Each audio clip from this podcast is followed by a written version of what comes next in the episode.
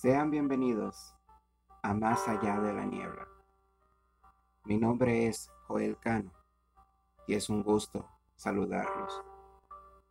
El capítulo del día se titula La niña del río.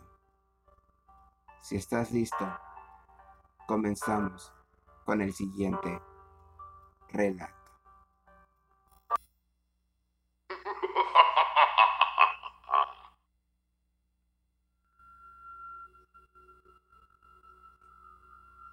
Se dice que por allá, en un viejo río, cerca de la orilla, se ve deambular una pequeña niña entre 5 y 7 años de edad.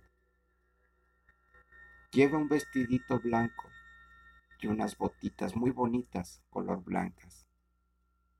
Te hace señas y cuando te acercas a ella, desaparece. Don Lauro Garza un viejo minero tuvo esa experiencia al ver a esa pequeñita.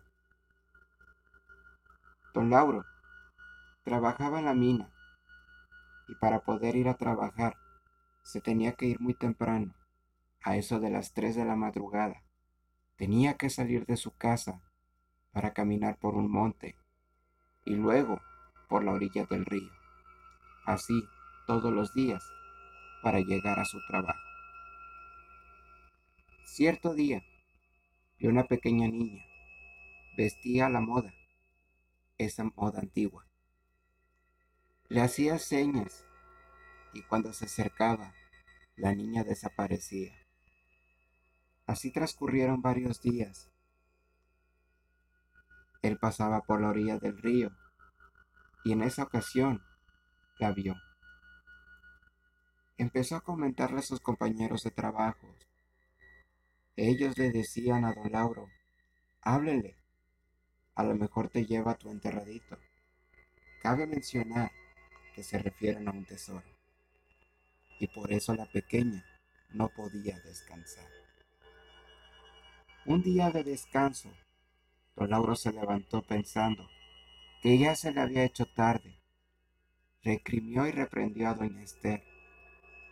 Salió corriendo de la vereda hacia la mina ya estaba clareando, y se extrañó por no encontrar a ningún compañero, hasta que llegó a la orilla de aquel río y se acordó que ese día no había trabajo. Aquel día, dispuesto y más molesto,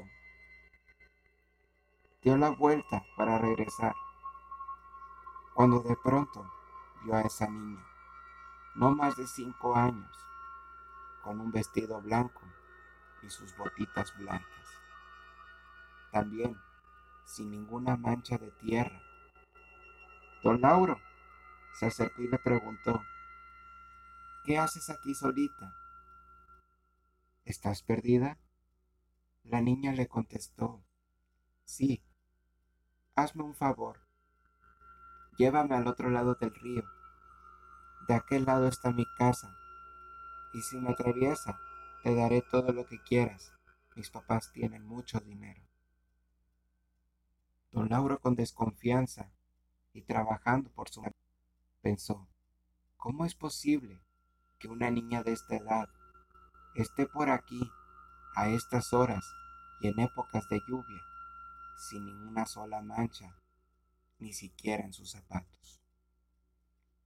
La niña le volvió a preguntar, Ándele, señor, Cárgueme y lléveme al otro lado del río.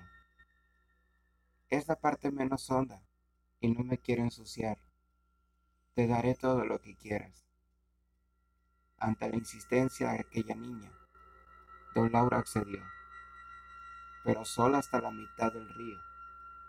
Cuando se acomodó la niña a la espalda, ella le inquirió, solamente no vayas a voltear, oigas lo que oigas, del otro lado estará una gran vasija de monedas, pero no vayas a voltear.